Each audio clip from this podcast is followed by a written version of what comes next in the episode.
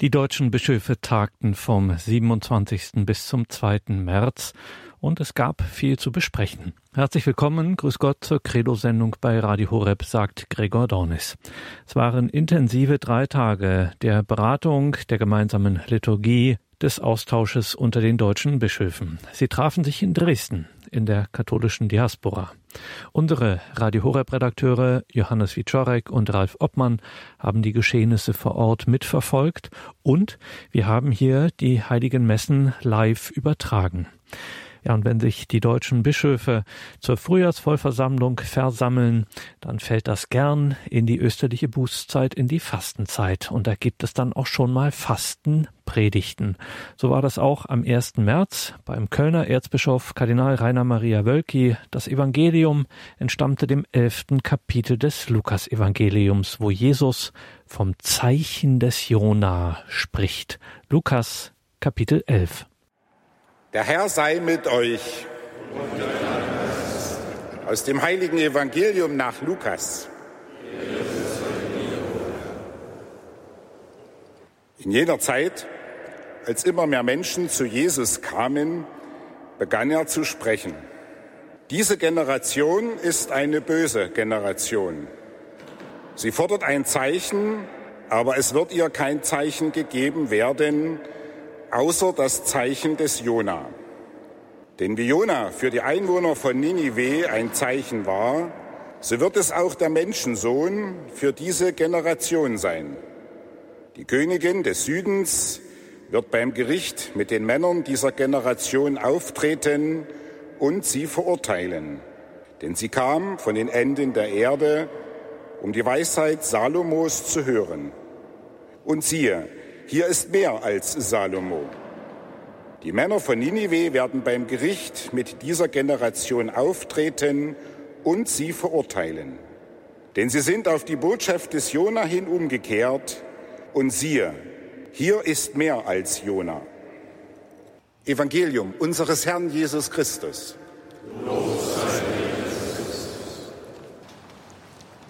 Liebe Schwestern, liebe Brüder, nicht ein jeder ist zum Bußprediger geboren. Und diejenigen, die sich selbst ganz gerne dazu aufschwingen, wohl am allerwenigsten. Das Buch Jona, aus dem wir heute in der Lesung gehört haben, zeigt nun, dass umgekehrt eine solche Berufung durch Gott durchaus auch auf Widerwillen und Widerstand stoßen kann. Warum das so ist, davon weiß der Prophet Jeremia ein Lied zu singen. Du hast mich betört, o Herr, sagt er, und ich ließ mich betören. Du hast mich gepackt und überwältigt. Zum Gespött bin ich geworden den ganzen Tag. Ein jeder verhöhnt mich. Das Wort des Herrn bringt mir den ganzen Tag nur Hohn und Spott. Ich hörte die Verleumdung der vielen, Grauen ringsum. Zeigt ihn an. Wir wollen ihn anzeigen. Meine nächsten Bekannten warten alle darauf, dass ich stürze. Vielleicht lässt er sich betören, dass wir ihn überwältigen und an ihm Rache nehmen können. So, liebe Schwestern, liebe Brüder, klagt Jeremia über seine Berufung. Bei solchem Klagen mag es nicht verwundern, dass auch der Prophet Jona diesem Schicksal zu entfliehen und sich mit allen Mitteln dagegen zu erwehren versucht. Er will unter keinen Umständen nach Ninive gehen, um dort zu Umkehr und Buße aufzurufen. Und jeder von uns weiß seit Kindertagen, was seiner Weigerung folgt. Das Schiff mit dem er in die entgegengesetzte Richtung zu fliehen versucht, gerät in Not und während eines Sturmes wird er ins Meer geworfen und dem Tod überantwortet. Aber im Bauch des Fisches wird er von Gott gerettet und zu seiner Prophetenaufgabe geführt. Und Nineveh glaubt und bekehrt sich. Die Texte der heutigen Lesung, liebe Schwestern, liebe Brüder, sowie auch die Texte, der Text des Evangeliums sprechen so eindringlich von der Notwendigkeit zu Umkehr und Buße, dass es mir angezeigt schien, dem einige Gedanken zu widmen. Natürlich, und das muss ich schon geschehen, gestehen, mit einem ziemlichen Unbehagen, als ich die Texte des heutigen Tages las und dies auf mich zukommen sah. Dabei geht es mir definitiv nicht wie Jeremia oder Jona, die sich grämen, dass ihre Unheilsprophetien nicht eintreten. Auch habe ich keine Offenbarungen wie diese beiden. Es ist vielmehr der anzunehmende Balken in meinem Auge, der mich zur Vorsicht mahnt. Warum siehst du den Splitter im Auge deines Bruders, aber den Balken in deinem eigenen Auge bemerkst du nicht, fragt Jesus uns alle im Matthäusevangelium. Und das klingt dann ganz einfach nach. Wahrscheinlich wird es so manchem von Ihnen in vielerlei Hinsicht ähnlich ergehen. Aber nicht nur die liturgischen Texte des heutigen Tages sind es, die zur Umkehr rufen. Die Tage der österlichen Bußzeit insgesamt tun dies. Sie laden ein, sich wieder neu auf das Evangelium und den Willen Gottes zu besinnen. Noch mehr deuten aktuell aber die Zeichen der Zeit darauf hin, dass es radikaler Buße und Umkehr bedarf. Und vielleicht liegt in dem Unbehagen darüber die Notwendigkeit der Umkehr zu Gott und seinem Willen zu predigen, vielleicht liegt in dem Unbehagen darüber auch das Problem. Vielleicht ist es genau das, was zu lange nicht deutlich gesehen wurde und nicht geschehen ist. Denn zur Verkündigung des Gottesreiches gehört der Ruf zur Umkehr wesentlich dazu. Es gehört dazu ein Bewusstsein, wie es etwa die dogmatische Konstitution über die Kirche Lumen Gentium des Zweiten Vatikanischen Konzils zum Ausdruck bringt. Dort heißt es in Artikel 8, während aber Christus heilig, schuldlos, unbefleckt war und Sünde nicht kannte, sondern allein die Sünden des Volkes zu sühnen gekommen ist, umfasst die Kirche Sünder in ihrem eigenen Schoße. Sie ist zugleich heilig und stets der Reinigung bedürftig. Sie geht immerfort den Weg der Buße und Erneuerung. Die Kirche, liebe Schwestern, liebe Brüder, ist der Reinigung bedürftig. Immer. Und wir haben in ihr immerfort einen Weg der Buße und Erneuerung zu gehen. Nicht nur heute, sondern zu allen Zeiten. Das bedeutet, dass zum Leben einer Christin und eines Christen augenscheinlich immer auch eine bußfertige Haltung dazugehört, ebenso wie zum Leben der ganzen Kirche. Es ist eine Haltung gefragt, die stetig danach sucht, dem Willen und den Absichten Gottes immer besser und immer mehr zu entsprechen, auch unabhängig von den schrecklichen Verbrechen des sexuellen und geistlichen Missbrauchs, die in unseren Reihen geschehen sind. Nicht aus Selbsthass versuchen wir uns unserer Sünden bewusst zu werden, sondern aus Liebe zu Gott aus Liebe zu unseren Mitmenschen und zu uns selbst, weil mit der Umkehr zu Gott die Verheißung wahrer und befreiter Freude einhergeht. Zu dieser Haltung gehört wesentlich die Umkehr des Herzens, das heißt ein zerknirschtes Herz. Im Katechismus der katholischen Kirche heißt es dazu, diese Umkehr des Herzens ist von heilsamem Schmerz und heilender Traurigkeit begleitet, die die Kirchenväter Animi Cruciatus, Seelenschmerz, Compunctio Cordis, Herzensreue nannten. Der Schmerz, der Schock, die Fassungslosigkeit, manches Mal auch die Empörung und die Wut, die uns alle im Moment ergriffen haben, das dürfen wir nicht vergessen, wollen heilsam sein. Denn sie wollen zur Umkehr führen. Das ist das Ziel. Ziel ist es jedoch nicht, dass irgendwann einfach alles wieder gut ist, wenn wir umkehren und Genugtuung zu leisten versuchen. Das Ziel ist, in einer bußfertigen Haltung zu verbleiben, noch achtsamer zu werden dafür, wo wir Gottes Willen und seiner Liebe zu uns und zu allen Menschen, besonders zu den Armen und Schwachen, noch mehr entsprechen können.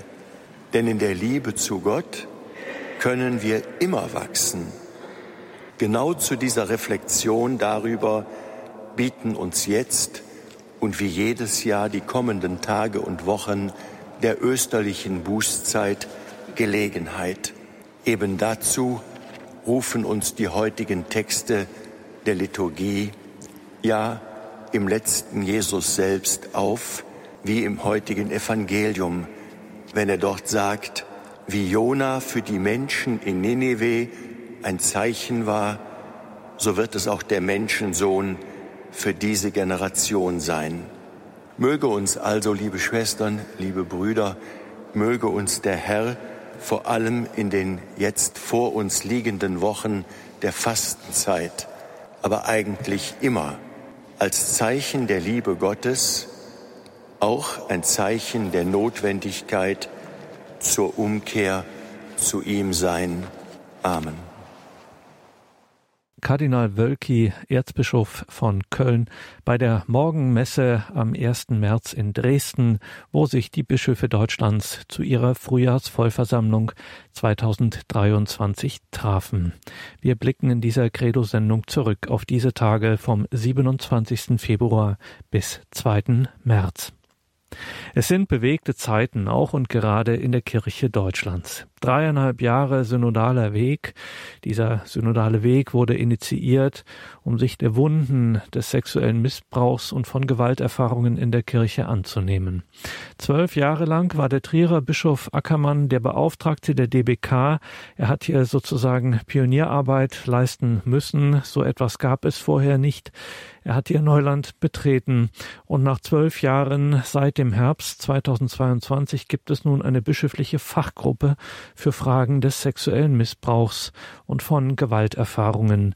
Eine Fachgruppe unter der Leitung des Aachener Bischofs Dr. Helmut Dieser und seinem Stellvertreter, dem Freiburger Erzbischof Stefan Burger. Es hat sich in dieser kurzen Zeit bis zum Februar 2023 einiges getan, ist hier auch auf der Frühjahrsvollversammlung zur Sprache bzw. zum Beschluss gekommen. Ralf Obmann, unser Radio Horeb Redakteur, der aus Dresden von der Frühjahrsvollversammlung der deutschen Bischöfe berichtet, hat im Live-Gespräch mit Felix Hensch erklärt, was genau man dazu jetzt aktuell wissen muss. Ralf, die Deutsche Bischofskonferenz hat neue Strukturen für die Aufarbeitung sexuellen Missbrauchs beschlossen. Wie sehen die neuen Strukturen aus? Ja, also da wurde richtig jetzt mal ganz neue Strukturen und neue Tatsachen geschaffen.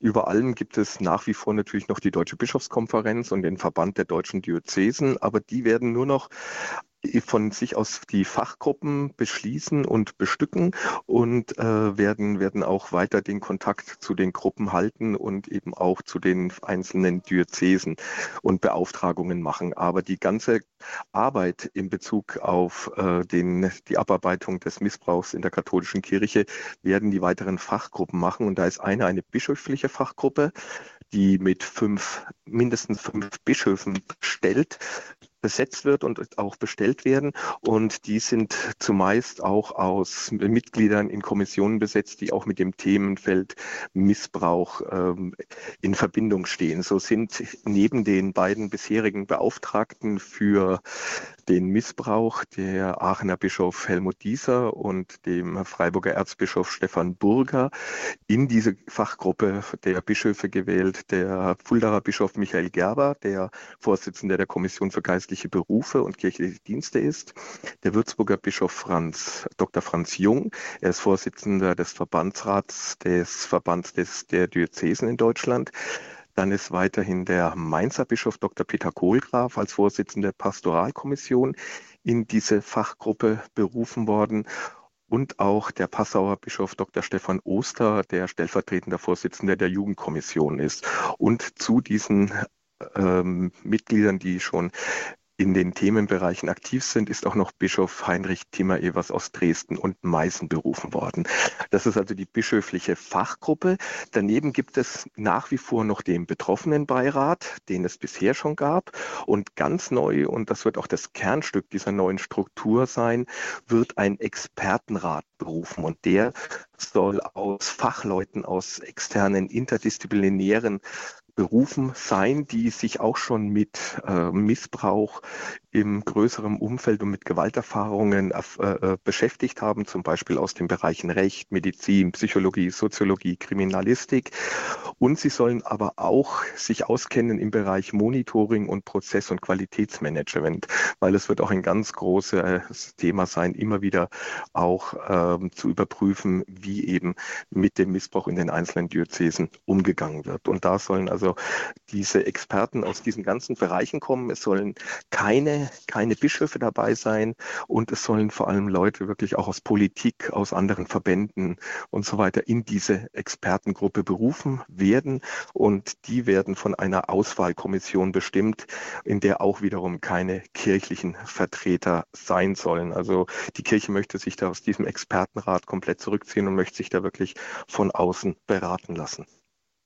Ralf Obmann, live von der Deutschen Bischofskonferenz aus Dresden. Welche Aufgaben haben denn die einzelnen Gruppen?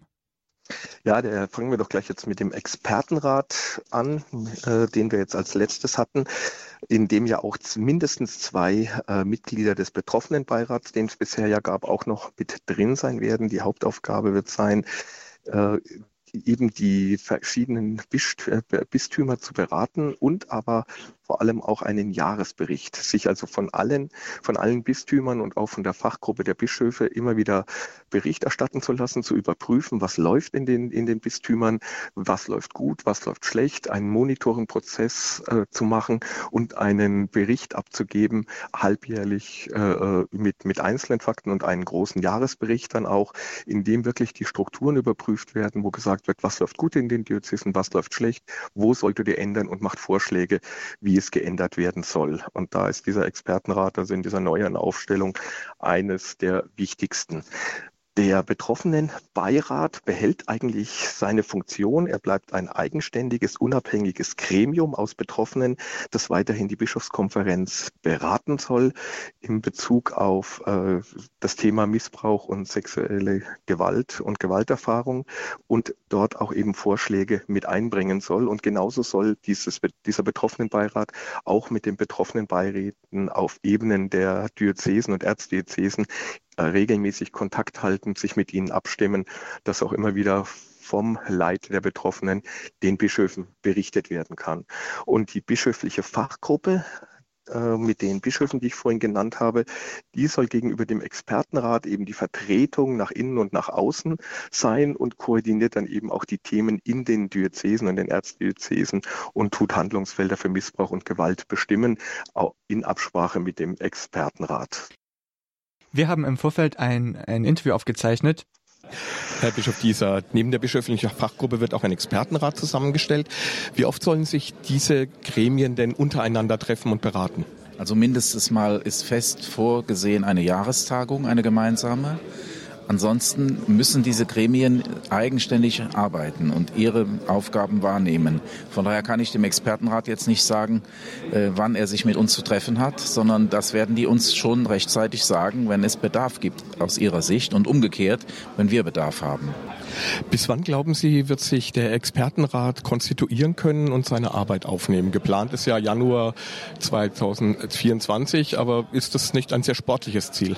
Ja, das ist es. Wir hoffen, dass wir bis zur nächsten Herbstvollversammlung das Regelwerk haben werden die Gespräche weitergehen können mit auch der Politik und die Frage weiter geklärt wird, wie wir zu dieser Findungskommission kommen. Und sobald diese Dinge unter Dach und Fach sind, kann eine solche Auswahl getroffen werden. Und von daher ist diese Planung jetzt bestimmt in der Hoffnung, dass uns das gelingt. Herr Bischof Dieser, der Expertenrat soll aus einer Auswahlkommission ohne kirchliche Beteiligung benannt werden. Wie setzt sich diese Auswahlkommission zusammen? Das ist eben noch nicht sicher äh, weil wir das nicht selber entscheiden können, wenn wir das ernst nehmen, dass dieses Gremium nicht durch uns zustande kommen soll. Und da sind wir in Gesprächen mit der politischen Seite, ob Sie Ideen oder Beiträge haben, wie eine solche Kommission etabliert werden kann, unabhängig von uns. Und wie wird das gewünschte Monitoring der Expertengruppe aussehen? Ja, das ist Hoheit dieser Gruppe dann. Da sollen die mit ihrer Expertise, die sie dann haben werden, genau ein solches äh, Verfahren entwickeln. Also die, wie, so ein Jahresbericht nachher aussieht, was da erhoben wird und nicht, das sind ja gerade die Dinge, die dieses Expertengremium selbst entscheiden und erarbeiten wird und uns äh, damit eben konfrontieren wird. Und das wird dann auch transparent nach außen kommuniziert werden. Da, davon lebt das Ganze, dass das öffentlich ist. Die Kirche hat jetzt mit den neuen Strukturen sich komplett neu aufgestellt. Was erwarten Sie jetzt vom Staat? Wie kann er Sie dabei noch unterstützen? Ja, ich erwarte zunächst einmal, dass das wahrgenommen wird, verstanden wird in den Absichten, die dahinter stecken und den Dynamiken, die wir erzielen wollen. Dass es wahrgenommen wird und dass wir an dieser Stelle, wo wir wirklich darauf angewiesen sind, die Legitimierung unserer Aufarbeitung durch Dritte zu bekommen, der Staat uns helfen kann. Herr Bischof Dieser, es gibt jetzt ein Einspruchsrecht für Betroffene, die mit ihrem Bescheid nicht einverstanden sind. Wer entscheidet über diese Einsprüche? Die, die UAK selbst. Also die, die vorher schon das Urteil gefällt haben, tun dann nochmal darüber entscheiden. Ja, ja, also nicht wir Bischöfe. Das wäre ja, das wäre ja die Quadratur oder das wäre ja das, der Verrat an dem Prinzip. Es geht darum, dass die äh, Fallakte, die zu dieser Entscheidung geführt wird, geöffnet wird und die Betroffenen dort Einsicht und verfolgen können, wie genau die Entscheidung zustande gekommen ist und sie dann anfechten können. Es ist ja oft auch eine Diskrepanz oder vielleicht eine Diskrepanz zwischen der Plausibilität, die in der Diözese geprüft wurde, und dem, was eine UHK daraus entschieden hat. Und das nachzuverfolgen, das wird möglich sein. Und dann kann es auch sein, dass eine Plausibilität neu geprüft wird möglicherweise. Ne? Und das, sind, das wäre also wirklich eine gute Lösung, wenn in diesem Falle dann tatsächlich sogar noch eine Veränderung erreicht werden kann. Das war der Vorsitzende der bischöflichen Fachgruppe, der Aachener Bischof Dieser, dem ich nach der Vorstellung der neuen Strukturen im Bereich der Bischofskonferenz für die Aufarbeitung von sexuellem Missbrauch noch Fragen stellen konnte. Eines ist noch wichtig zu wissen, die bisherigen Strukturen bleiben erhalten. Wie gesagt, der Betroffenenbeirat und eine hatte ich noch vergessen, die eben genannte UKA, das ist die unabhängige Kommission zur Aufarbeitung von Leid die eben jeden Fall, der bei den die, äh, Diözesen gemeldet wird, bearbeitet und eben entscheidet dann äh, äh herausgibt, ob dieser, diese, äh, das Leid, äh, äh, die, der Missbrauch anerkannt wird und welche Entschädigung gezahlt wird. Ralf Obmann ist für uns live in Dresden vor Ort bei der Frühjahrsvollversammlung der Deutschen Bischofskonferenz. Ralf, was stand gestern sonst noch für die Bischöfe auf der Ta Tagesordnung? Ja, der Tag stand ganz im Jahr mit der Überschrift Synode dann eigentlich noch. Es ging um die Bischofssynode, die im Herbst in Rom stattfinden wird. Dort wurden die Delegierten bestimmt, die dorthin fahren sollen. Es wurden die Themenbereiche bestimmt, wie man sprechen soll. Es ist bisher noch nichts offiziell nach außen gedrungen, wer die äh, Teilnehmer sein sollen. Aber man hat so unter vorgehaltener Hand schon gehört, dass zum Beispiel Bischof Marx nicht in diese äh, Gruppe der Bischöfe gewählt worden ist und auch der Vorsitzende der Deutschen Bischofskonferenz, Georg Betzing, es erst im zweiten Anlauf geschafft hat, in die Delegation gewählt zu worden. Also es muss gestern schon, wie ein Bischof es uns gegenüber erwähnt hat, schon eine ähm, feurige Stimmung gewesen sein. Also es muss gestern schon Leben bei den Abstimmungen gewesen sein. Worüber dann auch eben gesprochen worden ist, ist dann über die letzte Versammlung des Synodalen Weges, die nächste Woche in Frankfurt stattfinden wird, wie man sich bei den Themen, die dort abgestimmt werden, verhalten wird. Es gab auch Probeabstimmungen. Da ist jetzt noch nichts zu mir gedrungen, wie die abgelaufen sind. Aber was man auch so unter vorgehandener Hand gehört hat, also es ist doch schon mittlerweile auch eine gewisse Missstimmung unter den Bischöfen, dass manche Beschlüsse ihnen auch zu weit gehen. Und man muss heute abwarten, ähm, wie später auf der Pressekonferenz um 14 Uhr äh, der Vorsitzende der, der Deutschen Bischofskonferenz uns das alles darlegen wird, wie die Bischöfe sich jetzt beim synodalen Weg verhalten werden und wie, äh, äh, wer die Teilnehmer für die Bischofssynode in Rom sein werden. Ralf Obmann im Gespräch mit Felix Hensch über den aktuellen Stand der Aufarbeitung und Prävention sexuellen Missbrauchs und von Gewalterfahrungen in der Kirche. Der aktuelle Stand, wie ihn die Leiter der bischöflichen Fachgruppe für Fragen des sexuellen Missbrauchs und von Gewalterfahrungen in der Kirche, der Aachener Bischof Dr. Helmut Dieser und der Freiburger Erzbischof Stefan Burger am 1. März 2023 bei der Frühjahrsvollversammlung der deutschen Bischöfe in Dresden präsentiert haben.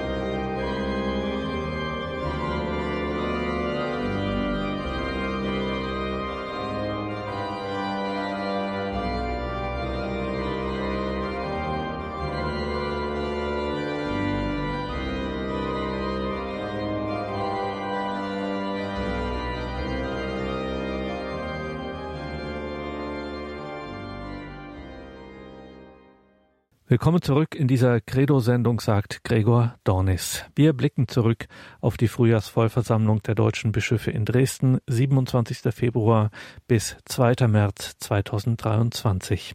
Viele haben mit Besorgnis nach Dresden geschaut. Eine Besorgnis, die dem Gesamtzustand und Erscheinungsbild der Kirche in dieser Zeit gilt. Wie geht es weiter? Was kommt raus beim synodalen Weg? Wie geht's weiter mit der Kirche? Auf diese Besorgnis ging der Freiburger Erzbischof Stefan Burger in seiner Predigt vom 2. März ein. Das Evangelium an diesem Tag entstammt der Bergpredigt Jesu im siebten Kapitel des Matthäusevangeliums. Matthäus Kapitel 7. Der Herr sei mit euch. Und mit Aus dem heiligen Evangelium nach Matthäus.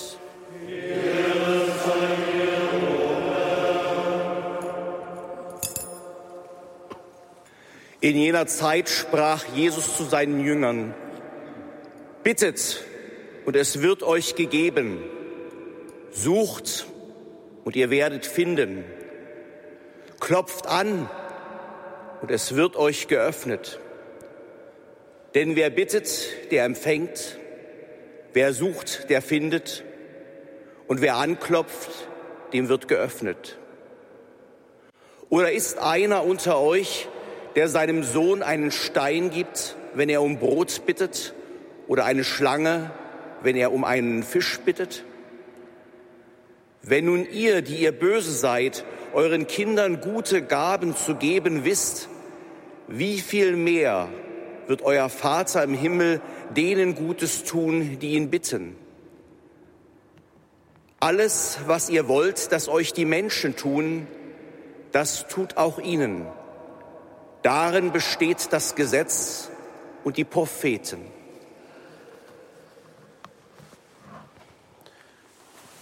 Frohe Botschaft unseres Herrn Jesus Christus.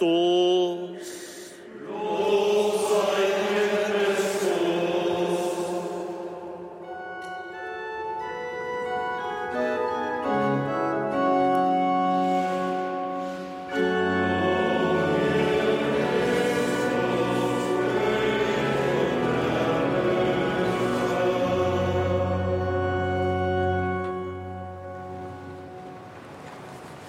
Liebe Schwestern, liebe Brüder,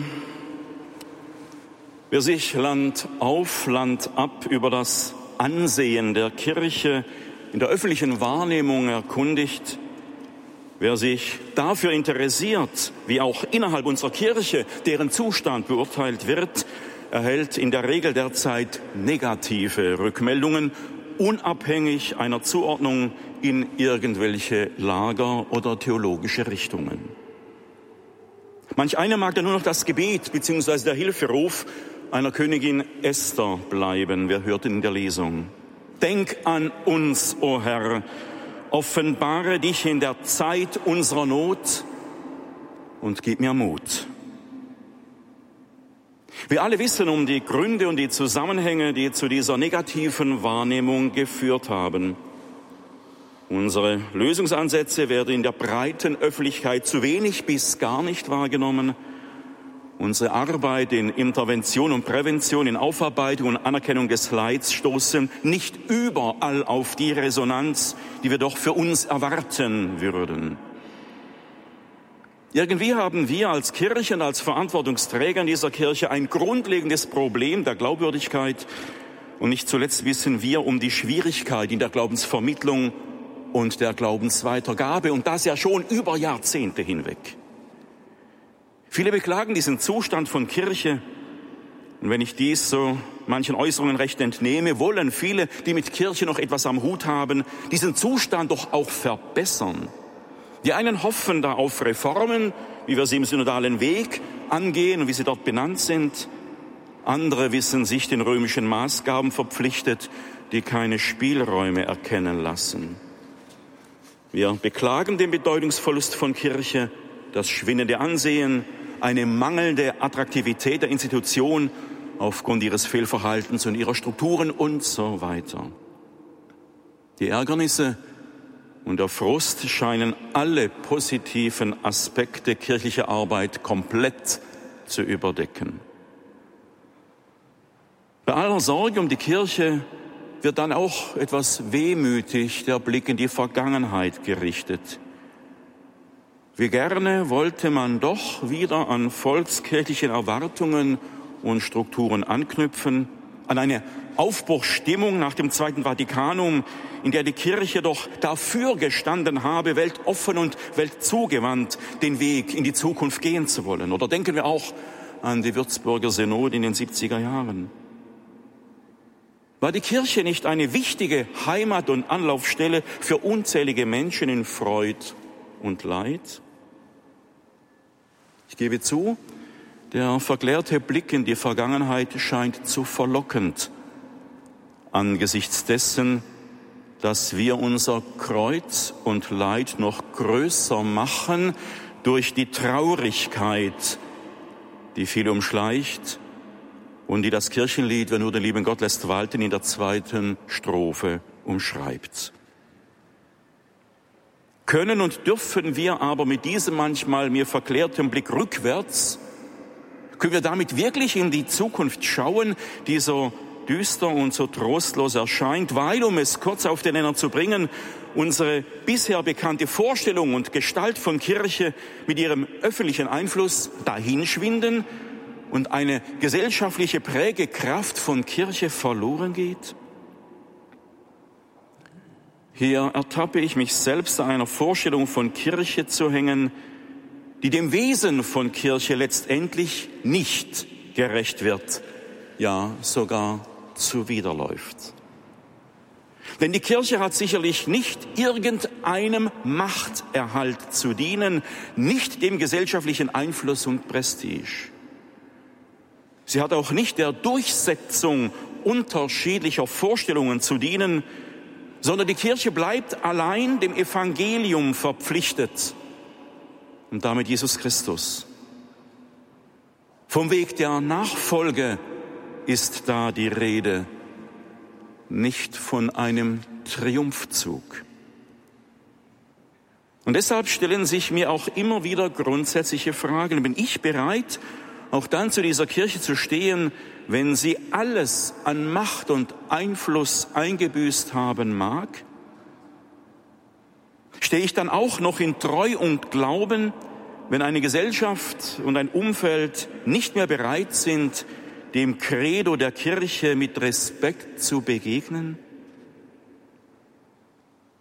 Wie würde sich mein Verhältnis zu dieser Kirche verändern, hätte ich den finanziellen Komfort und die Absicherung nicht mehr, den mir die Kirche derzeit immer noch bietet und gewährleistet? Wie fragte neulich ein Kind einer sechsten Klasse des Gymnasiums, Erzbischof, gehen Sie auch als Bischof privat in die Kirche? Als ob sich mein Glaube und mein Verhältnis zur Kirche nur am Dienstlichen festmachen ließe? Oder ganz anders gefragt, was muss mir alles genommen werden, dass wirklich wieder allein die Botschaft Jesu mein Denken und Handeln bestimmt, ohne gesellschaftspolitisches Taktieren, ohne Schielen nach Anerkennung und Einfluss? Dass diese Fragen nach einem Ideal von Kirche und einem gelebten Christsein sich im utopischen Bereich bewegen, ist für mich ebenso klar denn wir leben nun mal als Kirche, als Gemeinschaft von Glaubenden in einer Wirklichkeit, die uns zum Agieren zwingt. Wir haben uns als Kirche zu ganz konkreten gesellschaftlichen Fragen, zu politischen Umständen und zu den Fehlern unserer Vergangenheit zu verhalten, um der Botschaft Jesu, um der Menschen willen. Aber die gestellten Fragen helfen mir doch immer wieder den Blick für das Wesentliche, für den, Wesentlichen für Christus frei zu bekommen. Und hier sind wir ganz nah dran an dem, was uns heute das Evangelium mit auf den Weg gibt. Als letzter Satz der Perikope steht die goldene Regel. Alles, was ihr also von anderen erwartet, das tut auch ihnen. Darin besteht das Gesetz und die Propheten. Dem geht voraus, dass wir ähnlich einer Königin Esther auch unser ganzes Vertrauen in Gott setzen. Ja, Christus fordert uns geradezu auf, dass wir uns bei Gott in Erinnerung bringen, inständig und mit Nachdruck ihm in den Ohren liegen und das mit der Zusicherung, nicht nur gehört, sondern auch erhört zu werden habe ich es verlernt, im Spiel der unterschiedlichen Kräfte, der Erwartungen und Enttäuschungen und bei allen Auseinandersetzungen damit ernst zu machen. Was traue ich Christus wirklich noch zu? Vor wenigen Wochen wurde ich auf ein Zitat des kolumbianischen Philosophen Nicolas Gomez Davila, gestorben 1994, aufmerksam gemacht. Er hat einmal kurz und knapp formuliert, der Katholik, den das Los der Kirche mit Besorgnis erfüllt, hat aufgehört, Katholik zu sein. Nochmals, der Katholik, den das Los der Kirche mit Besorgnis erfüllt, hat aufgehört, Katholik zu sein. Dieses Wort fasst für mich zusammen, um was es im Evangelium und was es im Eigentlichen auch gehen sollte. Vielleicht braucht es doch wieder etwas mehr die Theologie auf den Knien, ein noch größeres Vertrauen in Christus, dass er seine Kirche in die Zukunft führt, dass Kirche Zukunft hat und wir wirken daran mit. Mit all unseren Defiziten, unseren Fehlern und Schwächen, aber auch mit unseren Talenten, mit unseren Fähigkeiten. Immer hat es dabei um die Verwirklichung seines Willens zu gehen und nicht um meine Vorstellungen.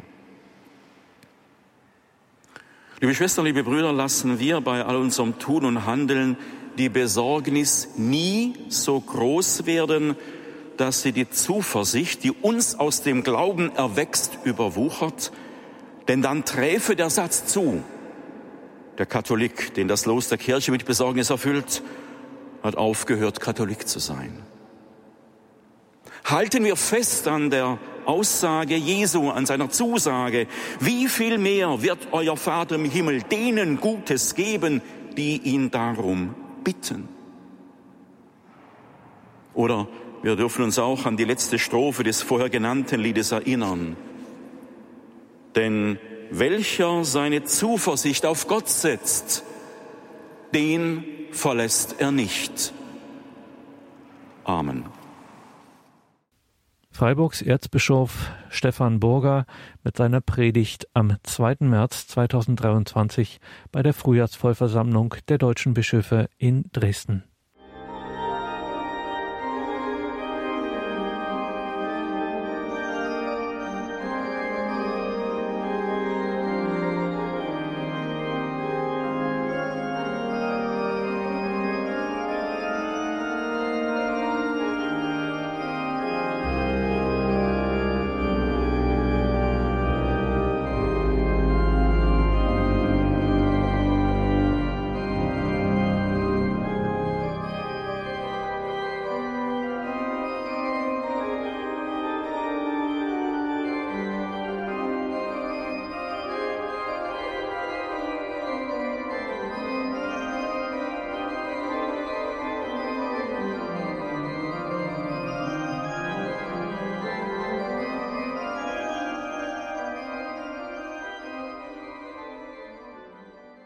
Die Frühjahrsvollversammlung der deutschen Bischöfe in Dresden vom 27. Februar bis 2. März beschäftigt uns in dieser Credo-Sendung bei Radio Horeb Leben mit Gott.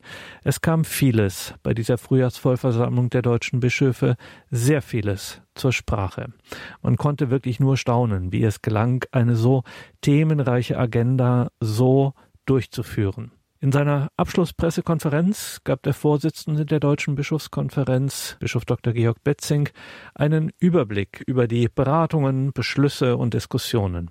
Natürlich spielte die bevorstehende fünfte Synodalversammlung des Synodalen Weges eine Rolle. Am 9. März tritt sie zusammen, tagt bis 11. März diese fünfte und letzte Synodalversammlung. Es gab auch im Vorfeld des Frühjahrstreffens der Bischöfe gab es auch schon einiges Aufsehen. Zum einen gab es Aufsehen um den Rücktritt von vier prominenten Synodalen. Synodale, die von der Deutschen Bischofskonferenz, der einst in den synodalen Weg delegiert wurden. Die Theologieprofessorin Professorinnen Marianne Schlosser und Katharina Westerhorstmann, dann Dorothea Schmidt von der Initiative Maria 1.0 und die Philosophin Professor Hanna-Barbara Gerl-Falkowitz. Die haben sich also aus dem synodalen Weg zurückgezogen, werden bei der fünften Synodalversammlung in der kommenden Woche werden sie nicht mehr mit dabei sein. Und da war zum anderen Aufsehen um das Grußwort des apostolischen Nuntius, Erzbischof Nikola Eterovic. In diesem Grußwort an die Frühjahrsvollversammlung der deutschen Bischöfe bekräftigte der Nuntius in Deutschland, das päpstliche Nein. Das päpstliche Nein zum Weiheamt für Frauen und vor allem die Errichtung synodaler Räte auf nationaler, diözesaner und pfarrlicher Ebene. Wir erinnern uns, es soll in Zukunft Anstelle dessen, was wir bis jetzt als synodalen Weg kennen, soll es in Zukunft, genauer in drei Jahren, soll ein synodaler Rat, sollen jetzt schon auch auf diözesaner und pfarrlicher Ebene synodale Räte eingerichtet werden, wo gemeinsam Laien und Kleriker, Laien und Bischöfe gemeinsam Entscheidungen unterschiedlichster Art gemeinsam treffen sollen. Rom hat gesagt, so einfach geht das nicht, da habt ihr nicht die Kompetenzen dazu. Dann sagt man seitens der deutschen Bischöfe, wir kriegen das schon hin. Dafür bestimmen wir ja jetzt einen sogenannten synodalen Ausschuss und der wird das dann genau prüfen, wie das alles kirchenrechtlich sauber gehen kann. Es hat also auch nicht nur im Hintergrund für Diskussionen gesorgt. Das Ganze konnte man nicht hinter verschlossenen Türen halten. Das wurde einfach hier auch öffentlich ausgetragen. Aber auch viele andere Themen waren auf der Agenda, können wir in dieser Sendung natürlich nicht auf alles eingehen. Liebe Hörerinnen und Hörer, schauen Sie auf horeb.org. Wir haben eine eigene Unterseite, wo Sie alle Pressestatements, alle Themen, alle Interviews, die wir geführt haben, Johannes Wiczorek und Ralf Obmann vor Ort in Dresden mit den Bischöfen, das finden Sie dort alles versammelt auf einer Unterseite. Erfährt man nämlich auch, dass das Thema Lebensschutz und Lebensrecht auch eine herausgehobene Rolle unter den vielen Themen auch eine nicht unbeträchtliche Rolle gespielt hat. Hören wir mal rein in die Abschlusspressekonferenz von Bischof Dr. Georg Betzing, dem Vorsitzenden der Deutschen Bischofskonferenz. Der synodale Weg der katholischen Kirche in Deutschland wird fortgesetzt in der nächsten Woche in Frankfurt mit der fünften Synodalversammlung und dabei dann auch als solcher abgeschlossen werden. Ähm, vom synodalen Weg und von den Erfordernissen im Blick auf die fünfte Versam Synodalversammlung in Frankfurt war die gesamte Vollversammlung der Bischofskonferenz geprägt, insbesondere der Studientag, den wir am gestrigen Mittwoch miteinander geführt haben. Da ging es vor allem darum, dass wir sehr intensiv beraten haben, die Textvorlagen, die in der nächsten Woche zur Beratung und Entscheidung in Frankfurt anstehen. Ähm, wir haben es so gemacht, dass wir äh, identifiziert haben, bei welchen Texten gibt es den erhöhten Gesprächsbedarf, wo sehen viele noch die Möglichkeiten auch unter Umständen durch Veränderung einen breiteren Konsens darzustellen. Und äh, das ist uns auch gelungen. Wir sind äh, an vier Texten insbesondere arbeitend herangetreten und haben hier ganz, in ganz verschiedener Weise Verständigung gesucht, äh, unter Umständen auch Anträge formuliert. Äh, man kann bei der Synodalversammlung ja auch innerhalb der Sitzung Anträge vorbringen, die ähm, für eine größere Zahl von Bischöfen dann diese Texte auch positiv abstimmungsfähig machen. Das war die Arbeit, die wir versprochen haben bei der äh, vierten Vollversammlung in Frankfurt und die haben wir mittlerweile intensiv geleistet. Natürlich haben all diese äh, Beratungen unter einem ähm, unter einer schwierigen Ausgangssituation gestanden. Das äh, äh, dürften Sie ahnen. Ähm, wir haben äh, von Seiten der römischen Stellen eben äh, drei äh, verschiedene Kategorien, auch von Klarstellungen, von Interventionen ähm, äh, bekommen. Das ist beim Adliminag-Besuch geschehen, äh, das ist durch den Brief der Kardinäle geschehen, das ist nochmal durchs Grußwort des Nuntius geschehen und wir wollen das ja ernst nehmen. Wir nehmen aber wahr, dass es insbesondere mit Blick auf den synodalen Ausschuss und den synodalen Rat einfach auch Missverständnisse gibt. Wir konnten wirklich auch noch mal klären im Gespräch äh, mit äh, dem Nuntius. Äh, für Rom bedeutet das, was synodaler Rat als Chiffre bezeichnet, ähm, sozusagen eine Relativierung oder Aushebelung des äh, bischöflichen Rechtes Beschlüsse und Entscheidungen für seine Diözese oder der Bischofskonferenz für die Ebene des Landes zu treffen. Das entspricht aber nicht dem, worauf wir zugehen. Wir gehen zu auf eine größere Transparenz, auf eine größere Beteiligung von allen Gliedern der Kirche in Delegationen an Beratung und Entscheidung. Das ist so, aber das setzt die Entscheidungsvollmacht der Bischöfe nicht außer Kraft oder relativiert sie.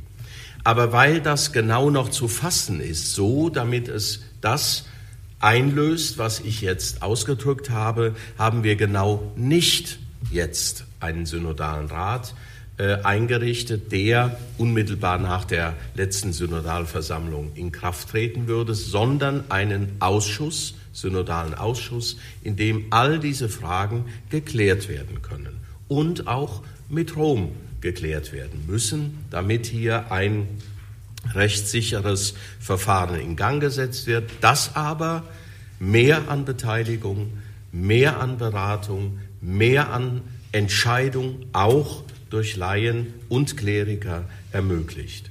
Im Übrigen will ich nur dazu sagen, dieses Paar von Decision Making, Decision Taking, also entscheiden, äh, beraten, entscheiden, spielt auf der Ebene der kontinentalen Phase im dortigen äh, Papier eine entscheidende Rolle. Ich glaube, das ist das, worauf wir zugehen. Das ist etwas Neues und noch Ungewohntes und noch nicht überall Praktiziertes. Es gibt in Deutschland Diözesen, da gibt es eine Praxis, die annähernd dem bereits entspricht.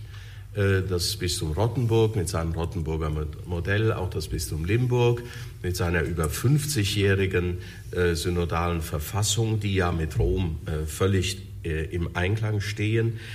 Aber es ist für viele etwas Fremdes und wir müssen es auch noch gut fassen, damit es auf der Ebene der Bischofskonferenz und auf der Ebene der ähm, Diözesen äh, in konkrete ähm, Verfahrensweisen äh, geführt werden kann. Es braucht mehr Synodalität in der Kirche und so, wie ich es beschrieben habe, verstehen wir sie als mehr Transparenz, mehr Partizipation, äh, damit wir gemeinsam Kirche gestalten. Wie sollten wir es sonst tun? Der synodale Ausschuss ist auf drei Jahre gesetzt und hat diese Aufgabe und währenddessen läuft ja die Weltsynode und wir werden die Ergebnisse, die dort sind, in, unser, in unsere Konkretion ja auch überführen können. Daneben hat der synodale Ausschuss die klare Aufgabe, sozusagen eine Ergebniskontrolle der Beschlüsse der Synodalversammlung, des synodalen Weges zu leisten, also zu klären, wie werden diese Beschlüsse nun umgesetzt in den Diözesen, vor allem in den Diözesen, hier eine Evaluation, eine Auswertung zu machen und auch äh, weiterzuarbeiten an Texten, die in erster Lesung waren, in zweiter Lesung aber nicht zur Beschlussfassung gekommen sind. Das ist ja ausdrücklich auch Aufgabe des synodalen Ausschusses. Nach diesen äh, in der Tat intensiven, auch schwierigen, auch anstrengenden Gesprächen der letzten Tage, das will ich überhaupt nicht äh, verhehlen, bin ich sehr zuversichtlich, dass wir in der Synodalversammlung der kommenden Woche mit allen Synodalen hier weitere wichtige Beschlüsse äh, fassen können. Zu der Frage, das steht auch ähm, vermerkt, wir haben uns entschieden dazu, die vier äh, Frauen, die ihr Mandat, das sie von der Bischofskonferenz bekommen hatten, äh, niedergelegt haben, nicht nachzunominieren. Ähm, Im Statut ist Nominierung vorgesehen, aber Bischofskonferenz und ZDK können statutengemäß bis zu zehn Personen ähm, äh, nominieren und für die letzte Vollversammlung verzichten wir darauf. Ein wesentlicher inhaltlicher Punkt, äh, das ist die Nummer 10, war auch der Missbrauch geistlicher Autorität oder die Überschrift des Papieres, das wir beraten und beschlossen haben, heißt, ähm, ja, der heißt Missbrauch geistlicher Autorität, umgangssprachlich geistlicher Missbrauch. Ähm, hier gibt es Bedarfe äh, der Bistümer und der Ordensgemeinschaften, weil die Erfahrung wächst, dass Menschen in ähm, seelsorglicher Begleitung, insbesondere in ähm, äh, in Ordensgemeinschaften, geistlichen Gemeinschaften äh, durch Leiterinnen und Leiter, äh, aber auch andere Personen in der Kirche in geistlichen Kontexten missbräuchliches Verhalten erfahren haben. Und diese Arbeitshilfe ist der Versuch, das zusammenzutragen, was wir bisher erkennen können. Das ist allein eine schwierige Definitionsfrage. Definitionen heißen immer auch Abgrenzungen. Was ist es, was ist es nicht? Und hier wird erstmals ein Versuch unternommen, auch im Blick auf das Umgehen damit, äh, um äh, den Diözesen Ordensgemeinschaften eine größere Sicherheit zu bieten. Also es geht insgesamt, ähm, das will ich gerne hier nochmal zur Kenntnis geben, Beispiel ist eines solchen Missbrauchs geistlicher Autorität, wenn in geistlichen Kontexten manipulativ umgegangen wird mit der Bibel, mit geistlichen Traditionen der Kirche, mit der Spiritualität einer Gemeinschaft, indem anderen in diesem Gespräch die eigenen Werte und Überzeugungen aufgedrängt werden, indem sie zu bestimmten Verhaltensweisen und Handlungen gezwungen werden, in denen die eigene spirituelle Autonomie eben übergangen und äh, auf diese äh, Autonomie ein massiver Übergriff geschieht. Äh, Personen, ähm, die das manchmal über Jahre äh, dauernden Prozessen erleben müssen, äh, haben dann mit äh, zum Teil lebenslangen Verwundungen und äh, psychischen, emotionalen Folgen äh, zu kämpfen. Und ähm, das ist der äh, Bereich, den wir in diesem Kontext ähm, beschreiben und ähm, angehen müssen. Natürlich gibt es da ähm, nicht wie im Bereich des sexuellen Missbrauchs klare Vorgaben, etwa staatliche Autoritäten oder ähm, äh, Akteneinträge in aller Regel nicht, also weil das ein Geschehen zwischen, in der Regel zwischen zwei Personen ist, das äh, keine Öffentlichkeit findet. Ähm, aber äh, wir müssen diese Themen aufnehmen, weil sich Menschen bei uns melden und das beanstanden. Ähm, also Begriffsklärung und Feststellung sind jetzt in dieser Arbeitshilfe zusammengeführt. Ähm, wir sagen aber, das ist Learning in Progress. Äh, wir wissen noch nicht sehr viel darüber und deshalb äh, werden wir nach drei Jahren, also in der Frühjahrsvollversammlung 26, eine Überprüfung und Anreicherung ähm, dieses Textes vornehmen, denn ähm, an der Universität Münster haben die Diözesen Osnabrück und Münster mittlerweile eine Untersuchung in Auftrag gegeben, die sich dem Thema widmet, um einen Kenntnisstand zu erheben über dieses Phänomen, um das wir äh, bedauerlicherweise wissen. Ich möchte noch zwei Themen ansprechen, die auch in die aktuelle politische Debatte hineinreichen, weil sie ähm, äh, die Ethik der katholischen Kirche betreffen und weil wir hier nicht schweigen dürfen innerhalb der politischen Diskussion, vor allem auch um Politikerinnen und Politikern Orientierung zu geben für die Entscheidungen, die sie treffen sollen. Sie wissen, das eine ist die äh, neuerliche Debatte um den Paragraphen 218, also ähm, Schwangerschaftskonflikt und Schwangerschaftsabbruch. Hier hat die Bundesregierung angekündigt, noch vor Ostern, also jetzt sehr bald, eine Kommission zur reproduktiven Selbstbestimmung und Fortpflanzungsmedizin und das beinhaltet eine neu, äh, neue Debatte zu Paragraph 218 aufzunehmen und die Idee der Bundesregierung ist prüfen zu lassen, ob nicht eine Streichung dieses Paragraphen im Strafrecht und eine andere Verortung in äh, gesetzlichen Rahmenbedingungen möglich sei.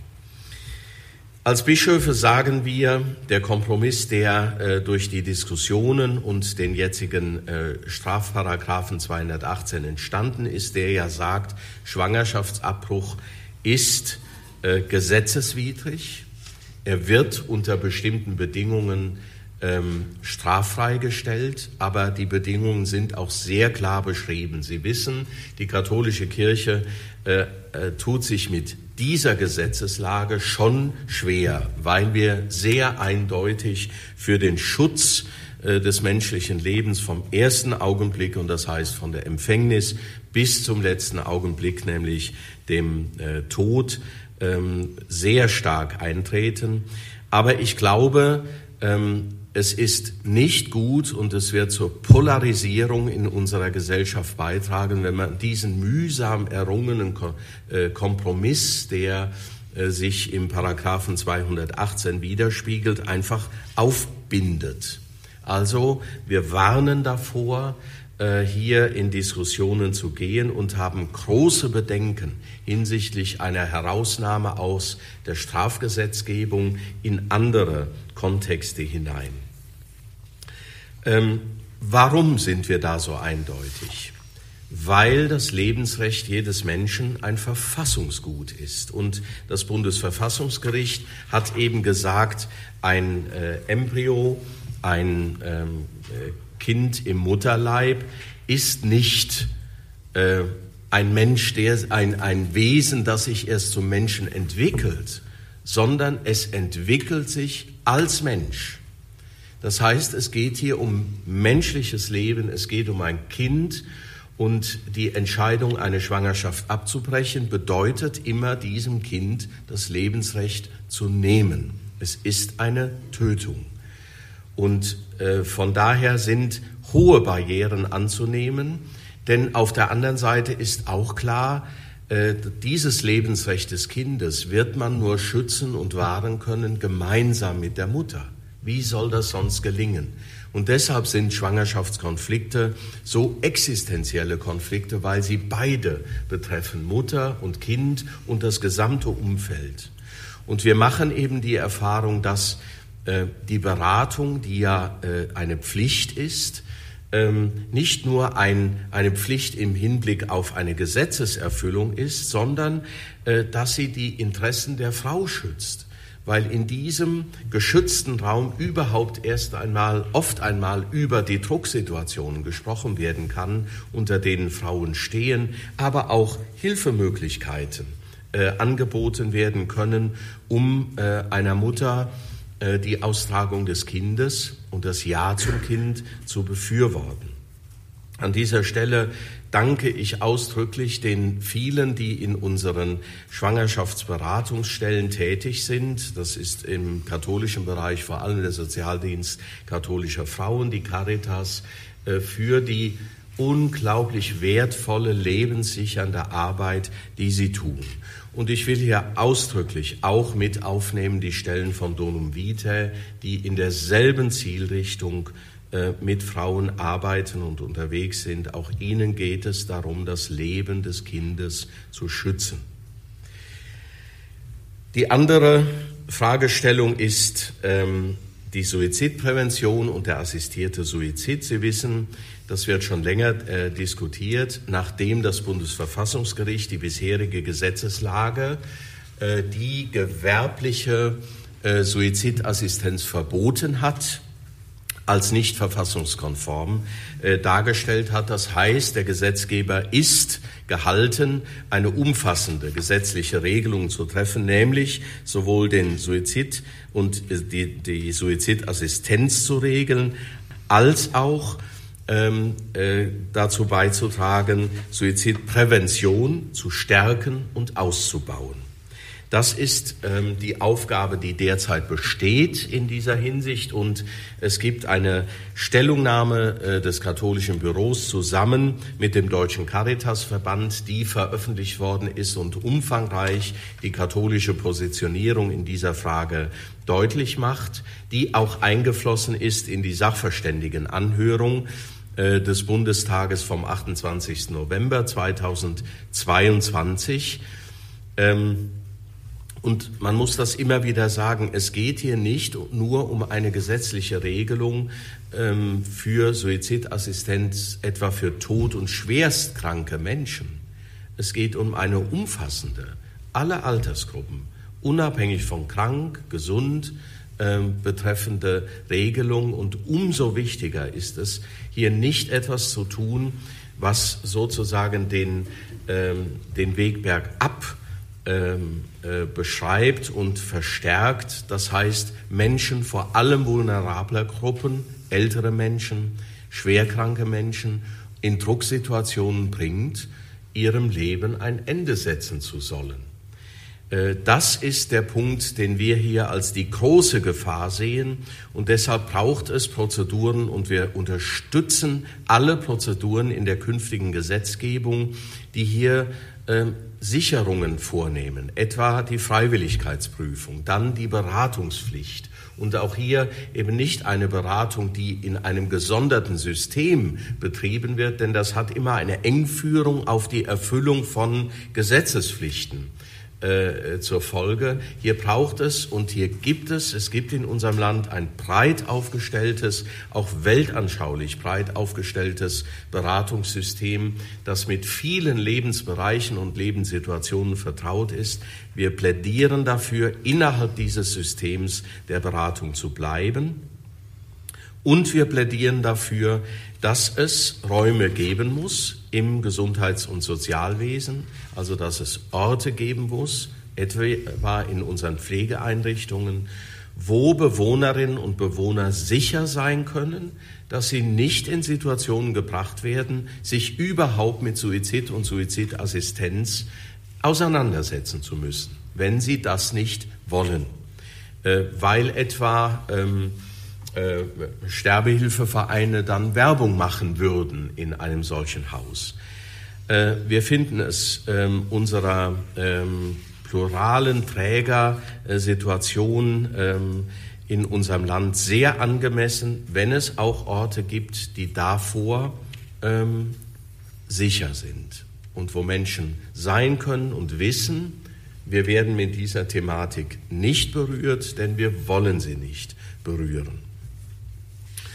Ähm, wir wissen, äh, es sind äh, drei Gesetzentwürfe ja bereits vorgestellt worden, die sehr unterschiedlicher Natur sind in der Frage der Striktheit äh, der Voraussetzungen. So würde ich das einmal beschreiben. Strikte Voraussetzungen, eher liberale Voraussetzungen. Sie können sich denken, dass wir alles befürworten, was in diesen Prozessen sehr klare Grenzziehungen und sehr deutliche Beratungsleistungen anfordern, weil wir eben erleben, dass der Suizidwunsch durchaus bei Menschen vorkommt, aber eben nicht nur in sehr tragischen Lebenssituationen, Grenzsituationen, die lange und lange andauern, äh, sondern auch einmal ähm, äh, in Situationen, die einfach zu überwinden sind durch Hilfsangebote durch Suizidprävention und durch Maßnahmen, in denen man Menschen an der Hand nimmt und durch eine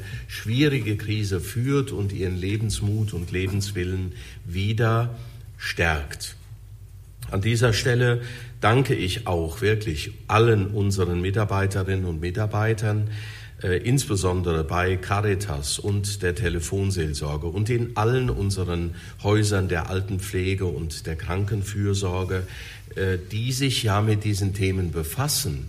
Denn dass Menschen den Gedanken hegen, das ist in diesem Kontext äh, Alltagsgeschäft. Und die Mitarbeiterinnen und Mitarbeiter müssen dem auch mit einer inneren Haltung begegnen, für diese Menschen da zu sein in allen Phasen, auch in solchen schwierigen Phasen der Auseinandersetzung. Äh, alle Achtung, hoher Respekt äh, vor dieser Aufgabe, die sie wahrnehmen. Das ist Suizidprävention im besten Sinn, die wir, zu der wir in unserem Land beitragen wollen. Der Vorsitzende der Deutschen Bischofskonferenz, Bischof Dr. Georg Betzing, der Limburger Bischof, bei der Abschlusspressekonferenz zur Frühjahrsvollversammlung der deutschen Bischöfe in Dresden. Liebe Hörerinnen und Hörer, es war in Dresden einiges los. Es wurde einiges diskutiert, einiges beschlossen aus den unterschiedlichen Themenbereichen. Die Bischöfe haben sich hier wirklich ein Mammutprogramm auferlegt und das durchgezogen. Was das alles war, das können Sie in authentischen O-Tönen hören auf unserer Website horeb.org. Wir haben von dort berichtet, wir haben auch Interviews geführt. Johannes Wiczorek und Ralf Obmann waren vor Ort in Dresden. Das alles auf einer eigenen Unterseite bei uns auf horeb.org. Beten Sie weiter für die Kirche in Deutschland, beten Sie für die Bischöfe in Deutschland, für alle Verantwortlichen, beten Sie für den synodalen Weg, die letzte Vollversammlung jetzt in der kommenden Woche vom 9. bis 11. März in Frankfurt. Die Kirche in Deutschland braucht unser aller Gebet. In diesem Sinne, danke dafür, danke sowieso für alles. Danke für diese Radiogemeinschaft, dass wir nicht nur in der Gewissheit des Glaubens, sondern dass wir auch einfach erfahrbar hier eine Gebetsgemeinschaft sein können in diesen bewegten Zeiten, um es ganz vorsichtig zu sagen. Das ist ein Geschenk, das man nicht hoch genug schätzen kann. Vielen Dank dafür, die Sie das möglich machen durch Ihr Gebet, durch Ihre materielle Unterstützung in den Spenden. Vielen Dank dafür. Hier folgt jetzt um 21.30 Uhr die Reihe nachgehört. Mein Name ist Gregor Dornes. Ich wünsche Ihnen allen einen gesegneten Abend und eine behütete Nacht. Und jetzt hier viel Freude im weiteren Programm.